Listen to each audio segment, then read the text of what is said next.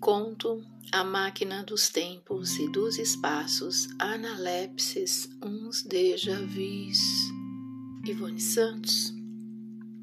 Estava tão preso às coisas e aos eventos e às pessoas do passado, vivendo de depressões melancólicas e nostálgicas. Retomava a vida e as suas anáforas perdidas nos tempos e nos espaços que não existem mais se enchia de ontens o tempo todo, preenchia os tempos e os espaços do passado.